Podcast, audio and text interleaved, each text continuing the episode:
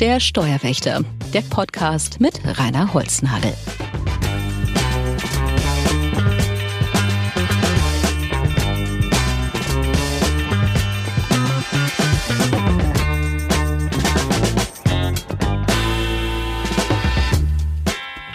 Herzlich willkommen zu einer neuen Folge des Steuerwächters. Schön, dass Sie dabei sind.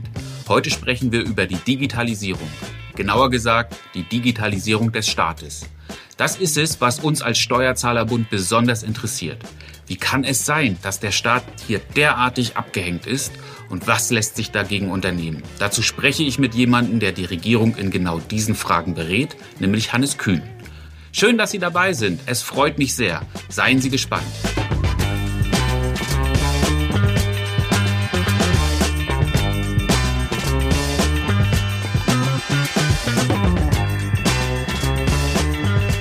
Der Steuerwächter mit dem Präsidenten des Bundes der Steuerzahler, Rainer Holznagel.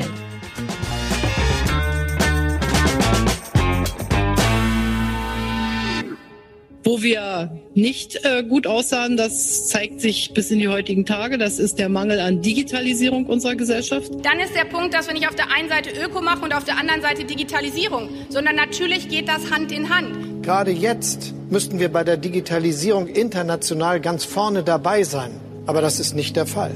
Wie kann Digitalisierung tatsächlich nun zu einem Schwerpunktthema der nächsten, der künftigen Bundesregierung werden? Das Thema Digitalisierung ist in aller Munde. Die Wirtschaft spricht davon, die Regierung sowieso und unser allertägliches Leben ist mehr oder weniger davon geprägt. Gerade die anhaltende Corona-Pandemie hat uns allerdings vor Augen geführt, dass es in Deutschland in Sachen Digitalisierung nicht gut läuft. Gesundheitsämter arbeiten noch mit Faxgeräten. Die Schulen sind kaum in der Lage, einen Online-Unterricht durchzuführen. Und während viele Menschen in der freien Wirtschaft im Homeoffice arbeiten müssen, können viele Mitarbeiterinnen und Mitarbeiter des öffentlichen Dienstes dies gar nicht tun, weil die technischen Voraussetzungen in den Ämtern und Behörden dafür fehlen.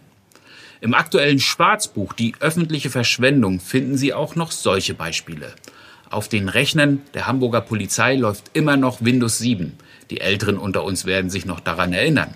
Schon vor neun Jahren gab Microsoft bekannt, dass der Support für das System 2020 endet. Und weil das in Hamburg offenbar verschlafen wurde, müssen notwendige Sicherheitsupdates jetzt teuer bezahlt werden. Die Kosten für die Steuerzahler knapp eine Million Euro. Anders als in Hamburg wollte das Bundesverkehrsministerium als Vorreiter bei den digitalen Angeboten glänzen. Also ließ man sich dort eine Autobahn-App einfallen. 1,2 Millionen Euro kostet diese App. Sie wird allerdings kaum genutzt. Warum? Weil es natürlich viel bessere und kostenlose Navigations-Apps gibt. Sie kennen sie wahrscheinlich. Total krass ist ein Beispiel aus Bautzen in Sachsen. Hier sollte, natürlich wie überall im Land, der Breitbandausbau vorangetrieben werden. Aufgrund einer fehlerhaften Planung wurden aber falsche Grundstücke angebunden. Auch in Borgheide in Brandenburg ist Ähnliches passiert. Dort wurden aufgrund alter Pläne Gartenlauben mit Glasfaser ausgestattet, aber Gewerbebetriebe wurden einfach übersehen. Sicher, das sind vielleicht angesichts der großen Herausforderungen Fehler, die einfach passieren können. Aber diese Fehler stehen als Beispiel für ein großes Durcheinander, für ein Unterschätzen der Komplexität und für einen schmerzlichen Zeitverlust bei der Digitalisierung der Verwaltung in Deutschland. Ich schaue jetzt nur einfach mal auf die Bundesregierung. Sie wollte ihre IT sicherer, zeitgemäßer und effizienter aufstellen. Ein wirklich wichtiges Ziel. Seit 2015 hat man das versucht und damals glaubte man, es reicht dafür ein mittlerer, dreistelliger Millionenbetrag aus. Mit dem Beginn des Jahres 2020 merkte man aber, dass die Bundesregierung es wirklich nicht geschafft hat. Es läuft einfach nicht, wie es laufen soll. Also hat man alles neu strukturiert, neue Zuständigkeiten geschaffen und vor allen Dingen viel, viel mehr Geld zur Verfügung gestellt. Aus einem Millionenbetrag sind mittlerweile 3,4 Milliarden Euro geworden oder anders ausgedrückt 3400 Millionen Euro. Es liegt also nicht am Geld. Jetzt spreche ich mit einem Experten, der sich wirklich mit dem Thema sehr gut auskennt und ich frage ihn, was ist los mit der Digitalisierung der Regierung in Deutschland?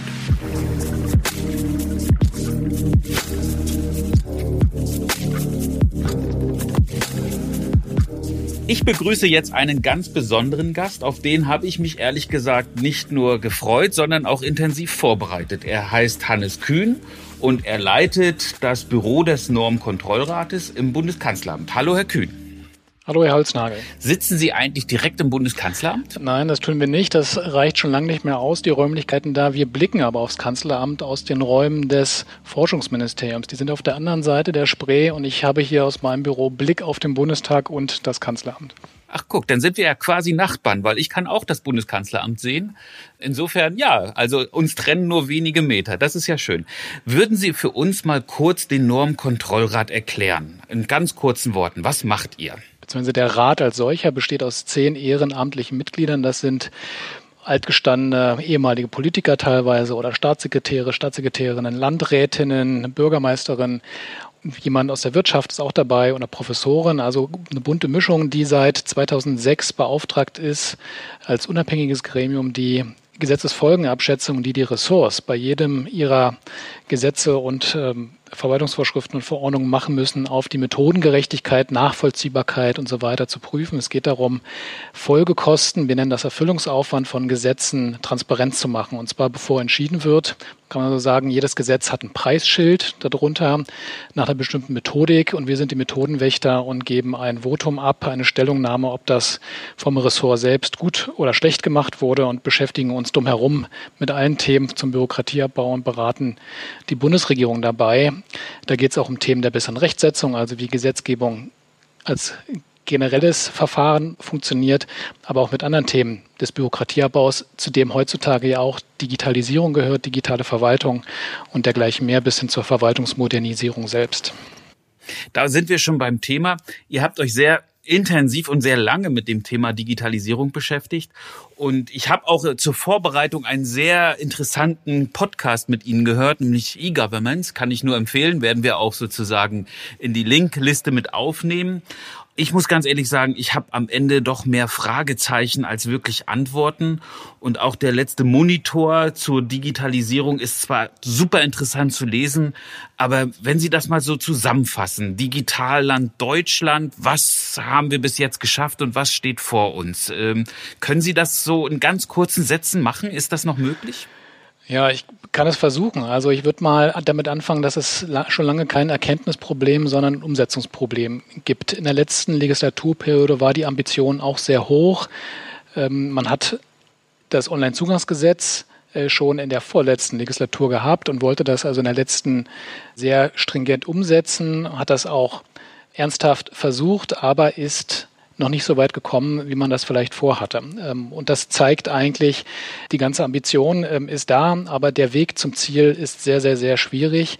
Das war vielen Insidern vielleicht vorher schon klar, aber jetzt hat man nochmal den Beweis angetreten und sieht, wo die Herausforderungen eigentlich sind, nämlich flächendeckend alle Verwaltungsleistungen zu digitalisieren. Und das sind ungefähr 560 in ganz Deutschland. Das sind eigentlich Bündel von Leistungen. Das heißt, die differenzieren sich noch weiter runter. Also hat man eigentlich mehrere tausend. Ähm, davon ist der Bund für manche zuständig, aber vor allem die Länder und Kommunen, die ja über die Jahre schon eigene Verfahren, eigene Softwarelösungen gebaut haben. Jeder für sich ähm, und nur mit einem geringen Standardisierungsgrad, obwohl es schon seit langer Zeit Gremien dafür gibt, die aber doch sehr konsensorientiert und, wenn man jetzt so will, auch sehr langsam entscheiden. Und so ist eben der Stand der Verwaltungsdigitalisierung. Und da reden wir jetzt über die Kernverwaltung, noch gar nicht über digitale Bildung oder digitale Gesundheit, noch sehr am Anfang. Also von diesen 560 hat man jetzt zum Schluss also eine Handvoll flächendeckend zur Verfügung und von denen ist der überwiegende Teil sogar Bundesleistungen. Das heißt, auf Knopfdruck flächendeckend. Die eigentliche Herausforderung, nämlich Verwaltungsleistungen, die man arbeitsteilig digitalisiert, dann auch in der Fläche durch andere nachnutzen und weiternutzen und wiederverwendbar zu machen, der ist jetzt sozusagen die große große Herausforderung, auch Achillesferse dieses ganzen Projektes und noch sehr, sehr, sehr am Anfang. Herr Kühn, wenn Sie mal so ganz privat denken, was ist Ihnen wirklich wichtig an einer digitalen Verwaltung? Was möchten Sie als Bürger gerne und was können Sie derzeit nicht? Ich würde sogar mal auf die Spitze treiben und sagen, ich will gar nichts mit der Verwaltung zu tun haben. Am liebsten äh, sollen die mich in Ruhe lassen. Sehr gut. Ähm, und ich möchte da auch nicht hin. Also es sei denn, da gibt es einen Kaffee oder ich bin einsam, aber in der Lebenssituation, wo ich mich jetzt befinde, also mitten im Job mit drei Kindern und allem Pipapo, wo es vielleicht vielen so geht. Ne? Da ist also die, die knappe Zeit, die dann bleibt, äh, möchte ich nicht mit solchen Dingen ähm, ja, verbringen voll digitale Antragsverfahren, wo ich nicht noch einen Papiernachweis hinterher schicken muss oder hochladen muss oder wo ich mich durch ein kompliziertes Verfahren trotzdem noch quäle, auch wenn es digital ist, das wäre schon mal was. Das haben wir ja auch noch nicht überall. Aber am besten wäre es, manches passiert schon automatisiert oder vollautomatisch und vielleicht sogar antragslos. Also dass man auf mich zukommt als Verwaltung und sagt, hier, ähm, hast gerade ein Kind gekriegt, ist ja mal das gängige Beispiel, das Kindergeld, darauf hast du Anspruch. Würden wir auf unser das mhm. bekannte Konto zahlen, hast du was dagegen, ja oder nein? Oder es wird einfach gezahlt. Und in diese Richtung diese ganzen Verfahren zu entwickeln und proaktiv vielleicht mich zu erinnern, wenn mein Personalausweis abläuft und meine Daten, die schon bekannt sind, besser nachzunutzen, ohne mich sozusagen zu zwingen, nochmal zu einer Behörde zu laufen, einen Nachweis einzuholen und den von A nach B zu tragen. Das finde ich ist ein super Ansatz. Ich meine, es funktioniert ja teilweise, ne? wenn Sie die Steuern nicht rechtzeitig zahlen, dann ändern die und manchmal auch relativ äh, deutlich. Und beim Neugeborenen kriegt man ja auch schon automatisch eine Steueridentifikationsnummer. Also ähm, wenn es ums Geld geht, dann geht es wahrscheinlich doch ein bisschen schneller. Aber ansonsten finde ich die Ansätze super. Aber ich schaue mir gerade auch den Monitor nochmal an, den Sie herausgebracht haben. Und da fällt mir ein äh, riesengroßes Wimmelbild auf, wer für alles zuständig ist. Und ich bin auch überrascht, was es überhaupt alles so gibt. Ähm, haben Sie eigentlich noch Hoffnung, dass wir wirklich ein Digitalland werden oder ja, ist der Weg mittlerweile schon so lang, dass man selber schon ein bisschen depressiv werden könnte? Ist gar nicht so leicht zu beantworten. Nein, depressiv nicht. Ähm, zumal wenn man so wie wir ja Leid gewohnt ist, was Bürokratieabbau betrifft, das ist nun mal eine Sisyphus-Arbeit. Und wer sich ernsthaft für die Herausforderung interessiert, der ja, also versucht man ja immer weiter, so ging es uns ja auch. Wir haben ja mit Bürokratieabbau angefangen und haben überlegt, wie kann die Digitalisierung helfen, warum äh, geht es nicht so richtig voran in Deutschland, woran liegt das eigentlich? Und wenn man immer weiter fragt, kommt man eben an bei den Themen, die wir jetzt zuletzt auch in diesem Monitor ja adressiert haben. Da geht es um Steuerungsfragen, da geht es um Fragen der Zusammenarbeit im Föderalismus. Und dann kommt man schon an den Punkt, wo man Verständnis dafür hat, dass es so langsam ist, auch Verständnis dafür hat, dass sich über Jahre solche Strukturen aufgebaut haben. Die sind systemimmanent. Die haben auch ihre grundsätzliche Berechtigung. Also der Föderalismus hat Vorteile gegenüber einem Zentralstaat. Nicht nur Demokratie theoretisch, sondern auch von der Performance und so gibt es genug Studien. Ähm, was wir hier sehen, ist, dass die Ressourcen äh, vor Ort nicht ausreichen, um das alles für sich zu machen. Dann hätte man zwar immer noch eine sehr heterogene digitale Verwaltungslandschaft, aber man hätte digitale Verwaltungsleistungen. Was wir ja jetzt versuchen oder die Politik versucht, ist eine Hauruck-Aktion ähm, sozusagen die fehlende Digitalisierung nachzuholen, auch mit Ressourcen zu unterfüttern, die nicht jede Einheit gerade vor Ort in, in kleinen Kommunen oder so ähm, aufbringen kann. Und das dann möglichst noch ja, in einer gewissen Einheitlichkeit hinzubekommen, weil natürlich auch aus einer Bundessicht oder aus einer Politiker-Bürgersicht ähm, die Vielfalt auch irgendwie ein Störfaktor ist, mindestens gefühlt. Wie häufig das wirklich vorkommt, dass man als Bürger jetzt einheitliche Leistungen in ganz, im ganzen Land erwartet. Bei der Wirtschaft sieht es schon ganz anders aus. Also große Unternehmen, die es mit mehreren Ländern und Landesverwaltungen zu tun haben oder Kommunen, da hat es natürlich einen Vorteil, wenn das äh, überall einigermaßen gleich strukturiert oder durch gleiche einheitliche Verfahren irgendwie zugänglich gemacht wird. Lange Rede, kurzer Sinn. Also der Versuch äh, ist jetzt sehr schnell nachzuholen und das flächendeckend und das auf die gleiche Art und Weise in ganz Deutschland führt eben zu diesen Koordinierungsproblemen, für die der Föderalismus jetzt nicht gemacht wurde und zu den Strukturen und zu diesen Wimmelbildern. Und da hängt sich das System dann irgendwann auf, wenn man versucht, mit ja, Konsensstrukturen zu einer Schnelligkeit zu kommen und zu einer höheren Verbindlichkeit, vielleicht zu einer höheren Standardisierung und Harmonisierung, das ist nicht die Spielregeln, nach denen dieses Land sozusagen tickt, weswegen wir immer zu diesen Grundsatzfragen auch der Governance am Ende kommen. Sie haben ja im sechsten digitalen Verwaltungsmonitor ganz konkret acht Empfehlungen ausgesprochen. Ich habe sie mir alle durchgelesen. Ich kann sie mehr oder weniger nachvollziehen. Wenn Sie jetzt den Koalitionsvertrag da mal gegenlesen, finden Sie da einige Empfehlungen schon enthalten oder sehen Sie eigentlich die Ampelkoalition dort noch an vielen Stellen auf Nachholemodus. Und insgesamt, wie glauben Sie, dass diese Koalition die Digitalisierung angehen wird? wenn man mal auf die Einleitungskapitel guckt oder auf die Präambeln oder auch in diesen einzelnen Kapiteln, findet man schon den Geist, der nötig ist. Also da ist, ist ein Modernisierungsanspruch drin, ähm, und zwar nicht nur an einer Stelle, sondern durch, durch die Bank weg, der ja, sehr positiv aufgenommen wurde, auch hier im Rat. Also man spürt, dass da ein echtes Bemühen und ein Wille vorhanden ist, der neuen ähm, ähm Koalitionen und, und Regierungen auch nicht nur im konkreten Fall, sondern als generelles Prinzip digitaler zu werden, moderner zu werden, agiler zu werden. Und zu diesen acht Punkten finden sich auch Schlagworte wieder, aber die lassen natürlich bisher noch an Verbindlichkeit, auch an Kon Konkretheit und auch an ja, der zeitlichen Konkretheit missen. Also es gibt wenig Zeitpläne oder wenig Greifbares. Es wird von Standardisierung gesprochen, es wird von Open Source gesprochen, es wird von ja, datengetriebenen Regieren oder Daten als Grundlage gesprochen. Viel Registermodernisierung ist drin. Das Konkreteste ist auch unser Plädoyer für einen Digitaltauglichkeitscheck, also ex ante, mhm. dass auch Gesetze auf eine Digitaltauglichkeit geprüft werden, damit es hinten im digitalen Verzug viel einfacher wird. Ähm, aber auch die ex ante Überprüfung zum Beispiel von Rechtsbegriffen wie dem Einkommen, was dann wichtig ist, um solche Once-Only-Ansätze wie zum Beispiel beim, Eltern, beim Elterngeld zu ermöglichen, dass oder bei kindbezogenen Leistungen zu ermöglichen, dass wenn Einkommen geprüft wird, das relativ leicht digital nachweisbar wird. Und das scheitert bisher auch unter anderem daran, dass verschiedene Verwaltungsleistungen, die hier kombiniert werden, Stichwort auch im Koalitionsvertrag Kindergrundsicherung als Weiterentwicklung der mhm. Modelle, die jetzt schon da sind, Klammer zu,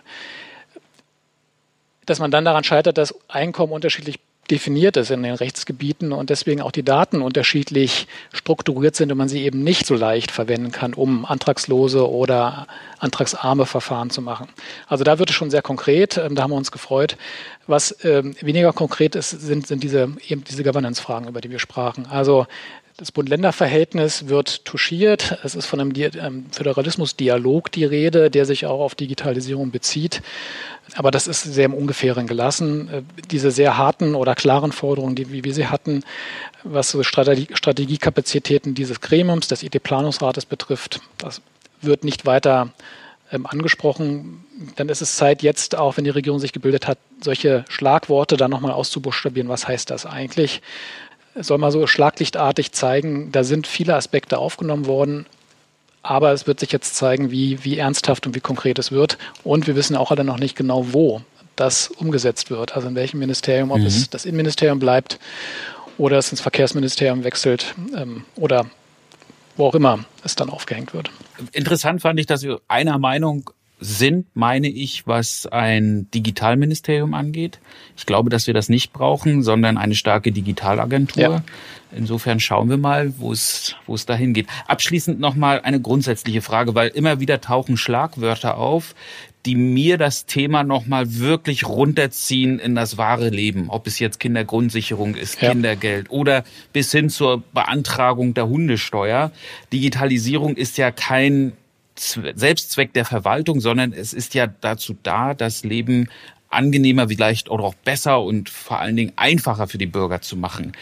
Und was mich immer wieder doch aufhorchen lässt, ist, dass eigentlich unsere staatlichen Strukturen gar nicht darauf ausgelegt sind. Sie haben es auch kurz angesprochen, der Föderalismus, die unterschiedlichen Zuständigkeiten. Fehlt uns an dieser Stelle eigentlich ein wirklicher Reformwille, das zu ändern, zumindest hinsichtlich der Digitalität? Der Wille ist da. Allein es fehlen vielleicht die Ansatzpunkte oder, oder Hebel, ähm, um diesen Willen dann schnell zur, zur Durchsetzung, zur Umsetzung zu verhelfen. Also man sieht es nicht nur bei der digitalen Verwaltung, man sieht es auch bei der digitalen Bildung, wenn es so Digitalpakete ähm, gibt oder Förderungen des Bundes, die dann über die Länder an die Schulen und bis diese Verfahren dann mal laufen oder eben bis zum heutigen Tage noch nicht laufen oder Breitbandförderung und so weiter. Also immer, wenn es so übergeordnete Projekte oder Aufgaben gibt, die über mehrere Ebenen laufen, tun wir uns schwer. Oder es wird hinreichend kompliziert gemacht und gedacht und dann verheddert man sich und auch bei dem bei den Milliarden für die OZG-Umsetzung, also drei Milliarden oder plus noch äh, Geld für die Registermodernisierung. Äh, und da sind eben einfach zehn Leute im Innenministerium beschäftigt, allein diese Verträge und diese Abstimmungen und das rein administrative für diese Geldübermittlung zu machen. Da kümmert sich noch keiner um die Inhalte und so weiter. Also ja, an der Stelle sieht man viele, viele Probleme aber was wäre die Lösung? Also wollen wir jetzt einen Zentralstaat, so wie die Franzosen, wo dann Paris sagt, jetzt marschieren wir alle in die Richtung und alle nutzen das eine System und wenn das nicht funktioniert, haben wir auch ein Problem. Also solange es funktioniert und gut ist, freuen sich alle, aber wenn das nicht passiert, ähm, ist auch nichts gewonnen. Und wir treffen eben auf eine wie sagt man, Brownfield, also keine grüne Wiese, sondern ein bestelltes Feld an, an Technik ähm, und an Legacies, also an äh, Altbestandssystemen, wo auch bis hin zu Emotionen dranhängen und nicht nur Geld geflossen ist, sondern die Leute über Jahre Dinge aufgebaut haben, ihre eigenen Prozesse da rein programmiert, da reingeschrieben haben, von denen man sich schwer trennen kann. In einem Ansatz, der dann von Berlin aus lautet, wir machen jetzt einer für alle und wir hoffen darauf, dass eine Leistung, die im Norden digitalisiert wurde, genauso im Süden nachgenutzt werden kann. Abgesehen davon, dass es vielleicht dann an Schnittstellen, Problemen und so weiter hapert, aber allein die Prozesse, wie sie umgesetzt werden, sind dann doch so unterschiedlich, dass eben nicht, so ist unsere Befürchtung, eine, eine Leistung, eine Lösung für alle nutzbar ist. Und wie kommt man daraus? Ein paar Vorschläge haben wir gemacht. Also nicht dieses, wir nennen das ein bisschen planwirtschaftliche Vorgehen, also eine Leistung, eine, eine oder eine Lösung mit öffentlichem Geld fördern und dann hoffen, dass sie von allen benutzt wird und da so jetzt Monopole oder Oligopole oder so Platzhirschen zu, zu zementieren, sondern es müsste mehr in einen freien Wettbewerb gehen, der dann dazu führt, dass man Lösungen leichter nachnutzen kann, sie auch austauschen kann. Also die Passgenauigkeit, die Interoperabilität, den Datenfluss unterstützt. Ähm, vielleicht kann man sich auch ein Deutschlandportal vorstellen, wie es andere Länder gemacht haben, wo man eben die Orientierung für die Bürger erleichtert. Man geht auf eine Seite, da ist alles und man bindet die Verwaltung da irgendwie gut ein. Braucht es aber eine gemeinsame Erzählung von Bund, Ländern und Kommunen, die wir immer so als eine Art Digitalpakt oder E-Government-Pakt genannt haben. Denn welche Kommune, welches Land verzichtet auf ein eigenes Portal oder eine Sichtbarkeit des eigenen Bürgermeisters? Also da spielen ganz viele Dinge eine Rolle, die jenseits auch des Geldes ähm, Ausschlag geben von der Sichtbarkeit über die not, not invented here oder eben invented here Mentalität und die Arbeitsteilung, wie wir sonst ja auch arbeitsteilig vorgehen. Ähm, Subsidiarität, ganz oben werden die Rahmenbedingungen gemacht und ausgeführt wird sehr unterschiedlich vor Ort. Es hat seine Vorteile, wie man da jetzt rauskommt.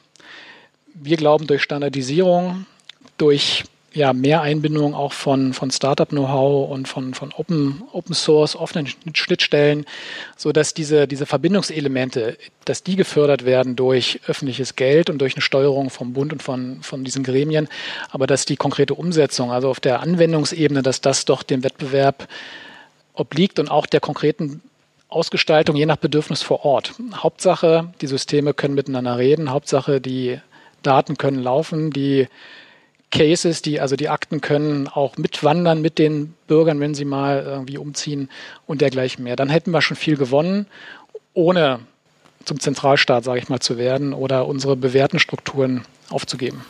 Ich bin mit einer Kindersendung groß geworden, die hieß Mach mit, mach's nach, mach's besser. Und am Ende hat Kindersport auch gut funktioniert. Vielleicht ist das ja ein guter Ansatzpunkt auch bei der Digitalisierung in Deutschland. Eine allerletzte Frage. Wenn Sie mal in die Welt schauen und Sie haben sich damit sehr intensiv beschäftigt, welches Land ist Vorbild? Wo können wir uns orientieren? Wo läuft es richtig gut? Um nicht die Ehesten zu zitieren, die natürlich sofort einfallen, die aber andere Bedingungen hatten, würde ich zwei Länder nennen, die Dänen und die Engländer. Beide machen es nicht genauso, sondern leicht unterschiedlich, aber, aber haben sich schon frühzeitig auf den Weg gemacht und haben eine sehr, sehr stringente Strategien aufgebaut, die nicht identisch sind, sondern die aber verschiedene Elemente enthalten, die auch für uns interessant sind und die teilweise auch schon adaptiert werden, zumindest was die Strategieentwicklung betrifft. Bei den Dänen vor allem das Thema auch Registermodernisierung, Basisdatenprogramm, die eigenen Datenbestände so ordnen, dass man sie gut benutzen kann und dann auch über einen, und die sind eben auch nicht zentralstaatlich, zentralstaatlicher als wir, aber haben auch ihre Regionen, die auch sehr selbstständig sind, aber haben ein, ein Programm aufgesetzt, wie es eben ebenenübergreifend über mehrere Iterationen ähm, gelungen ist, ja, de facto auf eine voll digitale Verwaltung umzustellen. Und zwar in einem Bestandssystem und nicht so wie die Esten quasi bei Null angefangen. Und die haben eben die Strukturen geschaffen. Da ist das Vorbild die Digitalisierungsagentur angesiedelt am Finanzministerium. Ein sehr stringentes Vorgehen, was die, die Aufklärung der Bevölkerung, was die Ausstattung mit EID und was dann auch das konsequente Durchdigitalisieren von Verwaltungsleistungen bis hin äh, sozusagen das, das Einstellen in zwei Portalen, eins für die Bürger, eins für die, die Wirtschaft betrifft. Inklusive des Digitalchecks, wo die ähm, Spitzenreiter oder Vorreiter sind. Und die, die Engländer, weil sie sowas gemacht haben, aber in viel größeren Größenordnung, als wir das jetzt mit dem Digital Service for Germany machen. Die haben auch so eine Einheit, die ist aber viel, viel größer als hier. Die ist auch über die Jahre gewachsen. Also man kann nicht sofort mit 900 People, so wie in England, hier antreten. Auf Deutschland gerechnet wären das ja dann mehrere tausend womöglich. Aber die haben, verfolgen ein Prinzip, was also auch beispielgebend ist und auch für uns, gerade für diese Föderalismusdiskussion, ähm, aus meiner Sicht oder aus unserer Sicht ein Vorbild sein kann.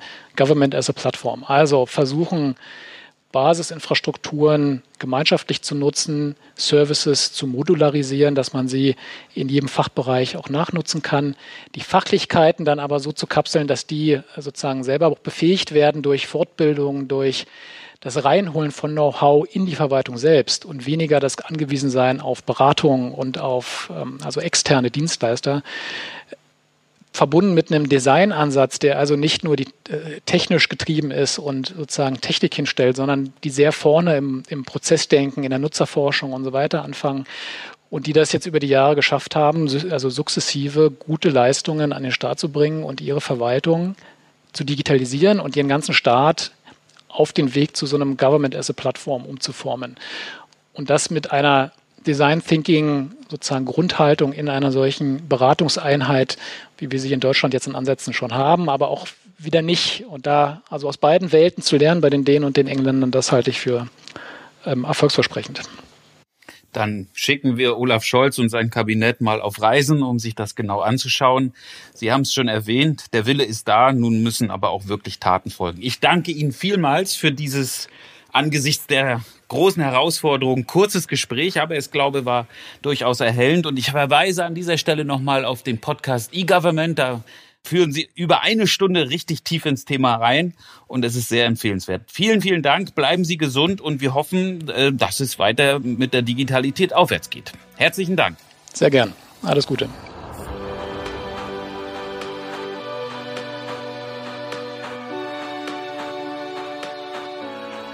Das waren spannende Einblicke von Hannes Kühn.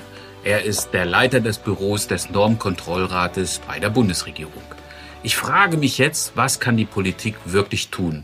Für mich läuft es eigentlich auf zwei Kernpunkte hinaus. Erstens, Strukturen modernisieren und anpassen. Ich verstehe es einfach nicht, warum der Föderalismus daran schuld ist, dass ich mein Kfz nicht digital anmelden kann. Oder warum die Schule meiner Kinder kein ordentliches Online-Angebot anbieten kann. Das kann es nicht sein. Hier muss die Politik schnell handeln. Der zweite Punkt ist, wir brauchen mehr Wettbewerb und Innovation. Nur mit Wettbewerb und Innovation können wir es schaffen, dass der Staat auch wirklich innovativ auftritt und dass er bei der Softwarebeschaffung schlicht und ergreifend effizienter und günstiger wird. Die Politik muss es nicht selber machen. Sie muss nur wissen, wer es gut kann und sie muss es entsprechenden Auftrag geben. Anhand dieser zwei Säulen haben wir auch in unserem neuen Schwarzbuch Vorschläge für ein gutes Gelingen der Digitalisierung oder schlicht und ergreifend der Staatsmodernisierung erarbeitet. Im Schwarzbuch sind wir sehr konkret. Wir zeigen nicht nur auf, wie es schief läuft, sondern einfach, wie es auch besser geht. Ich habe ehrlich gesagt die vielen Sonntagsreden satt.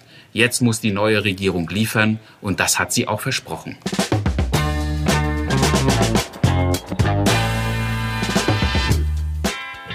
Das Jahr 2021 neigt sich dem Ende zu. Wir haben eine neue Regierung und wir als Bund der Steuerzahler haben ein neues Format, nämlich diesen Podcast. Ich danke Ihnen, dass Sie dabei sind. Ich wünsche Ihnen persönlich ein besinnliches, ein friedvolles Weihnachtsfest sowie ein gesundes und erfolgreiches, aber eben auch ein schönes neues Jahr 2022. Wir werden im nächsten Jahr sehr viele Themen beackern müssen, ob das der zu große Bundestag ist, ob das weiterhin die Digitalisierung ist. Und ich fürchte, dass auch die Steuergeldverschwendung ein Thema sein wird, mit dem wir uns hier in diesem Format beschäftigen werden. Ich freue mich, wenn Sie dabei sind und vor allen Dingen danke ich Ihnen, dass Sie uns schlicht und ergreifend zuhören. In diesem Sinne wünsche ich Ihnen alles Gute, bleiben Sie gesund und bis zum nächsten Mal.